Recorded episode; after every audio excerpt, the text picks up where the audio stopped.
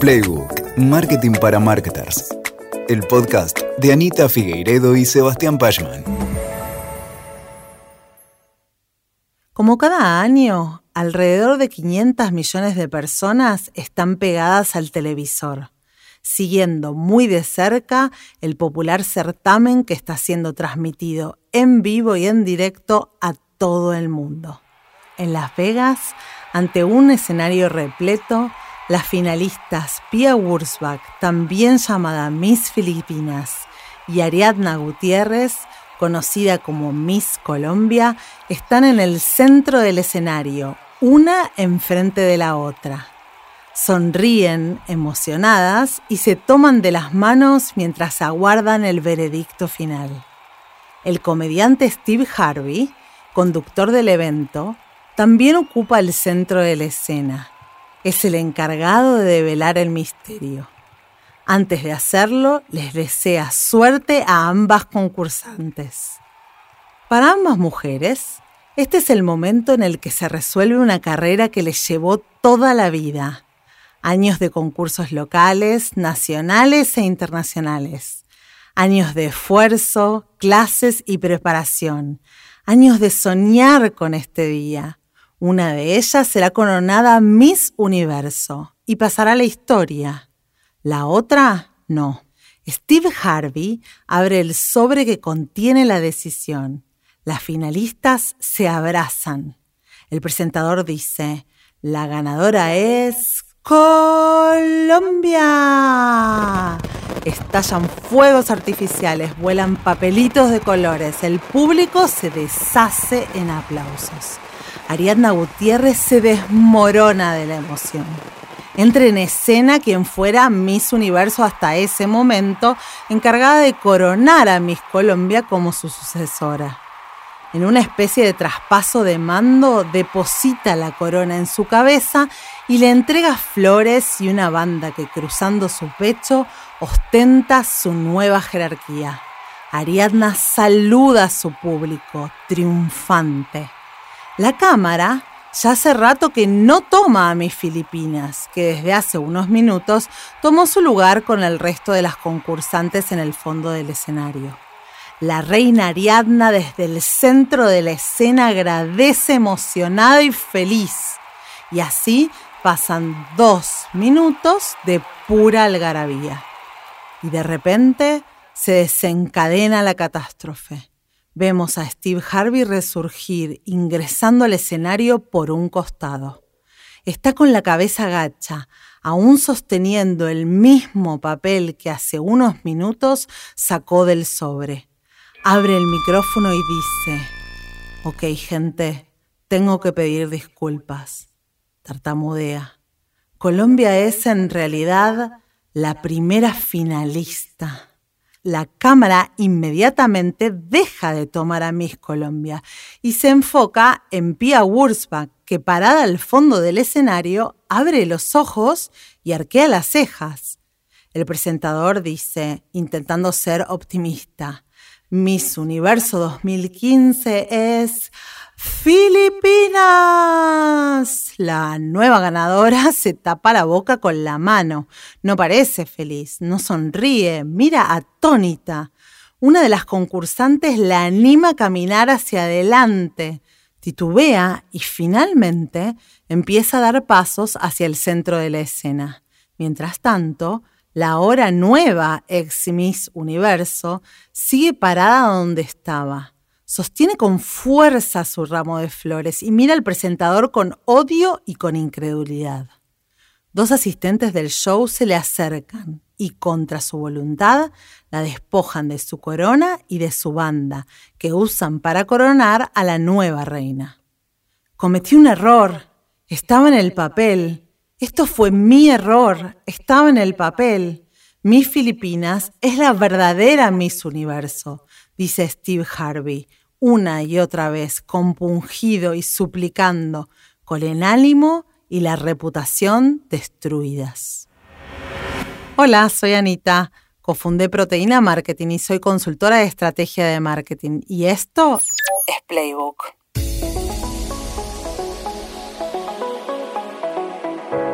Luego de un análisis profundo de lo sucedido aquel 20 de diciembre, numerosos expertos en distintos medios visibilizaron que el problema que originó la confusión lo había ocasionado un humilde papel.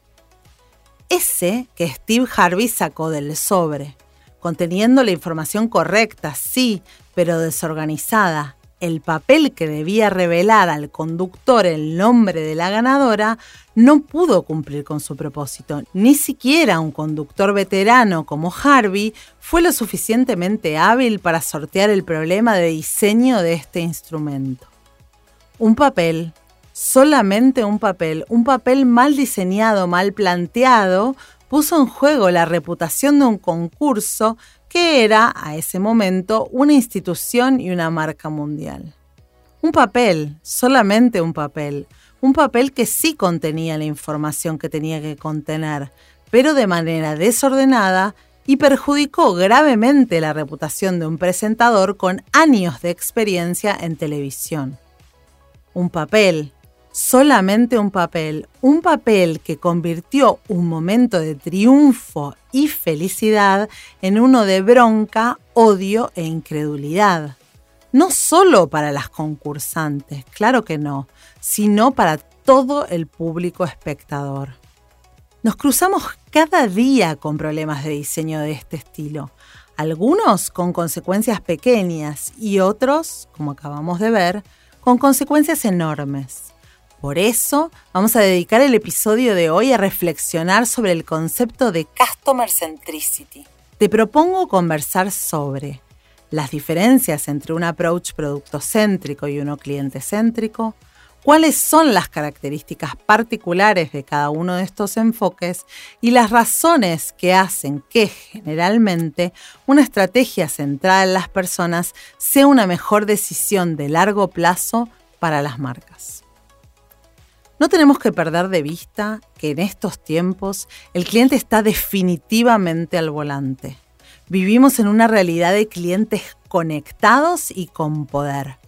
El comportamiento de nuestros clientes y clientas es omnicanal y las marcas necesitamos entregarles experiencias fluidas en donde al menos encuentren lo que necesitan de una manera fácil y rápida. Eso sí, ellas no quieren la complejidad de tener que ver o experimentar cómo estamos organizados como compañía. No quieren que les pongamos excusas. Quieren ser vistos como personas y quieren encontrar rápida y sencillamente lo que necesitan. Lo quieren todo fácil. Y cuando decimos todo, nos referimos a todo realmente desde la navegación de los websites que visitan a las interacciones que tienen con un contact center o con canales de atención. Nuestros clientes y clientas también están hartos del contenido y la publicidad 100% corporativa. Por supuesto que todavía quieren información sobre nuestro negocio, pero la quieren en el momento en el que la necesiten. No quieren sufrir spam ni tolerar el discurso que todavía tienen muchas empresas cuando crean contenido en el que todavía hablan demasiado sobre sí mismas. En este contexto, podríamos decir que hay dos tipos de marcas. El universo se divide entre las marcas que pueden estar mayormente centradas en el producto, que llamamos productocéntricas, o principalmente centradas en sus clientes y clientas, con una mirada de Customer Centricity, o también les podemos llamar Client Centricity.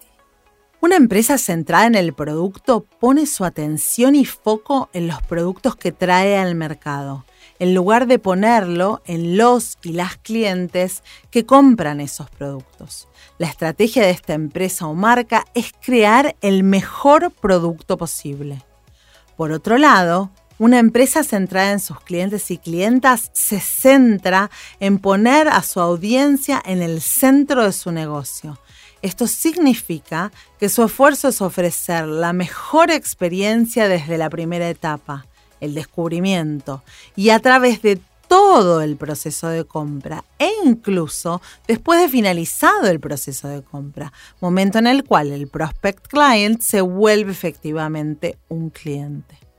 Así, la estrategia de la marca es crear la mejor solución para el cliente o clienta, mientras que dure la relación con la compañía. Customer Centricity entonces es la estrategia de alinear la propuesta de valor de la compañía a las necesidades de sus clientes más valiosos. ¿Cuáles son las diferencias entre ambas estrategias? Bueno, las empresas enfocadas en sus productos tienen como proceso central crear el mejor producto posible premian a las personas que desarrollan los mejores productos o features de producto. Se enfocan en encontrar audiencias para el producto que tienen. Hacen push al mercado con sus mensajes de marketing, comercializando productos en función de lo que esos productos son, es decir, promoviendo los atributos de sus productos. Por ejemplo, si una empresa o marca productocéntrica fuera a ofrecer una heladera en una campaña, dirá que esa heladera tiene ice maker, que tiene puertas kids proof, que consume poca electricidad y que su tamaño es extra grande. Una lista de atributos de producto que lo describen a la perfección. Por otro lado, las empresas enfocadas en sus clientes tienen como proceso central crear la mejor solución para el cliente. Premian internamente a las personas que tienen los mejores insights respecto del cliente. Se enfocan en entender las necesidades de sus clientes y en función de esto, recién definen los specs de producto. Trabajan en tener customer journeys memorables, entregan mensajes de marketing personalizados y comercializan productos en función de lo que estos significan para sus clientes. Por ejemplo, si una marca cliente céntrica fuera a comercializar la misma heladera, dirá que la apertura de la puerta es una apertura segura para sus niños menores a 5 años que vas a poder ahorrar dinero en electricidad y que vas a cuidar al medio ambiente por su bajo consumo. Ah, y que su tamaño es perfecto para familias como la tuya, así grandes. También dirá que su dispensadora de hielo es genial para combatir el calor en los días de verano en Salta, la ciudad donde vivís. Según lo que acabamos de considerar, pareciera ser de sentido común decir que este tiempo y espacio y con estos consumidores y consumidoras exigentes, la época que vivimos demanda un enfoque de customer centricity. Veamos entonces algunas políticas y prácticas que son necesarias para esta estrategia. Primero, vamos a dejar claro cuándo puedo decir que tengo un enfoque de Customer Centricity.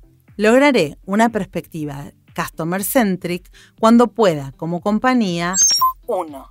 Identificar a los mejores clientes y clientas para construir mi compañía alrededor de ellos y ellas. 2. Usar el Customer Lifetime Value como medida de valor del cliente, es decir, tener una mirada de la relación con mis clientes de largo plazo. 3. Enfocar y evolucionar mis productos y servicios de acuerdo a los dolores y trabajos y ganancias de mi audiencia y co-crear con mis clientes. 4. Usar intensivamente los datos de mis clientes para entenderlos, tener métricas que importan y preocuparme por obtener más datos. 5. Usar datos de mis clientes para segmentar y para personalizar mi marketing. Y para dejar de spamear a mis clientes y ser cada vez más relevante en mi comunicación con ellos. 6. Diseñar la experiencia que quiero que mis clientes tengan. 7. Medir esa experiencia pidiendo feedback a mis clientes y usar ese feedback para mejorar. 8 dar a los frontlines poder y autonomía. Es decir, que quien está en contacto con el cliente tenga delegada la autoridad y esté empoderado, empoderada, para poder gestionar bien la relación con mis clientes. Cuando consiga esas ocho cosas, habré conseguido una mirada y enfoque de Customer Centricity. Atención igual, ¿eh? que cuando hablamos de foco en el cliente, no decimos que esto quiere decir que hay que enfocarse en todos mis clientes o en mis clientes promedio, ni tampoco hay que retener a clientes poco atractivos. No, no, no, no. Hay que elegir a nuestros mejores clientes y construir la empresa alrededor de sus dolores. Bueno, sí, pero ¿qué acciones puede realizar mi compañía si queremos desarrollar una cultura más centrada en el cliente? Bueno, lo primero que tenemos que hacer es que la empatía se vuelva proceso.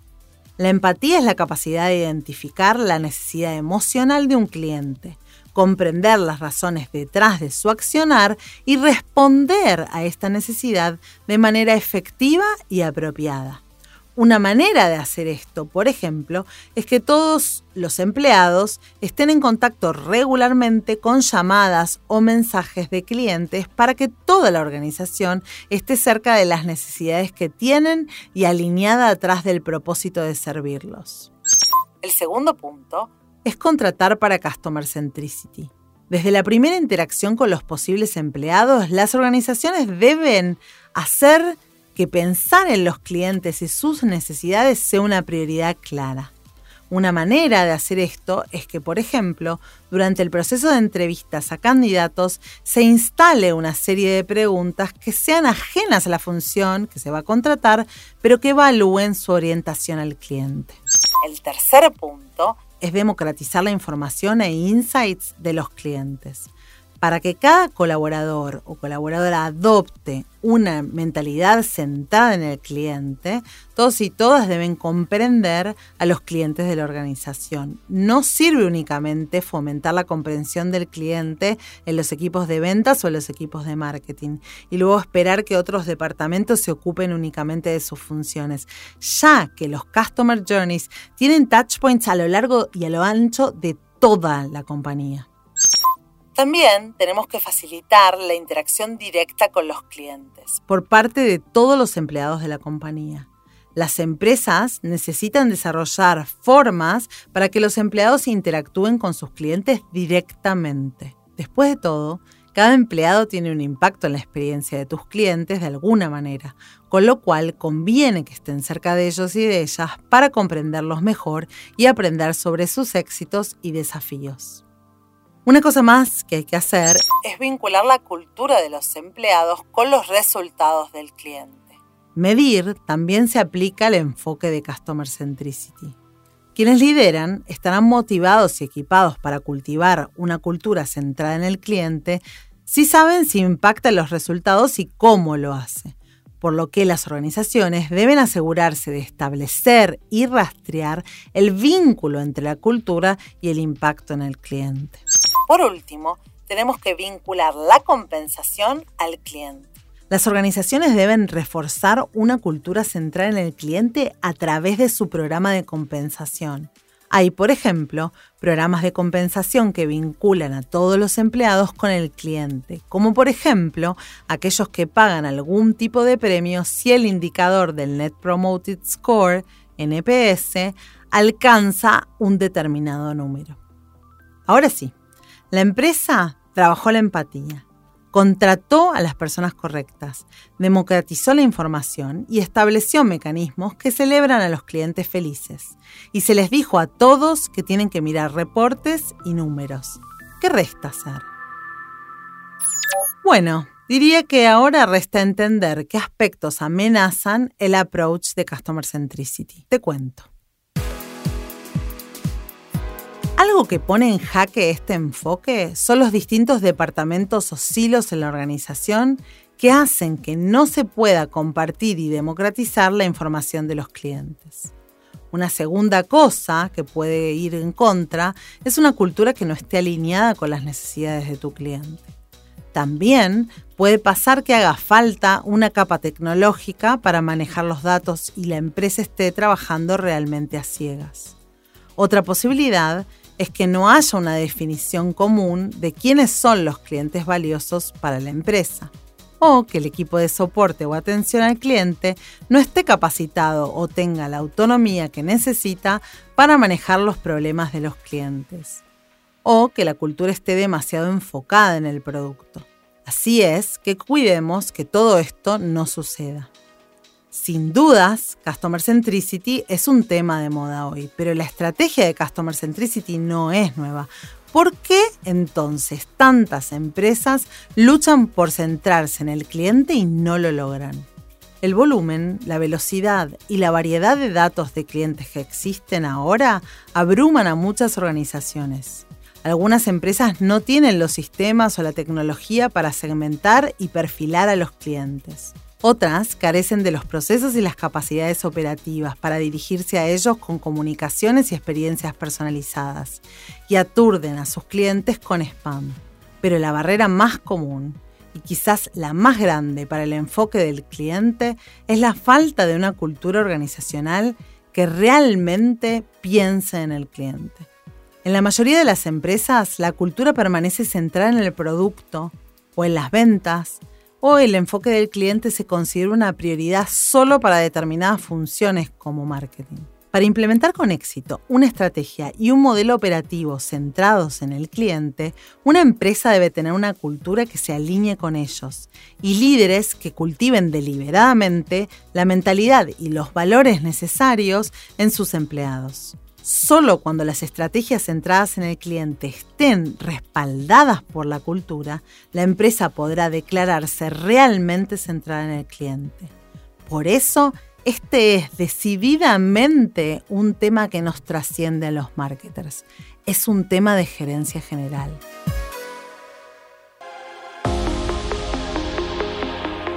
Listo, ya estamos. Hasta acá algunas reflexiones introductorias sobre cómo diseñar una compañía desde la perspectiva del cliente. Espero que te hayan servido para pensar en este tema tan importante. Si te gustó este episodio, por favor compartilo con otro u otra colega marketer. Me encantaría escuchar tu opinión. Contame si tu empresa está o no está centrada en sus clientes. Escribime a anita.proteína.marketing ahora mismo. Si querés, también podés buscar la transcripción de este episodio en proteína.marketing barra playbook.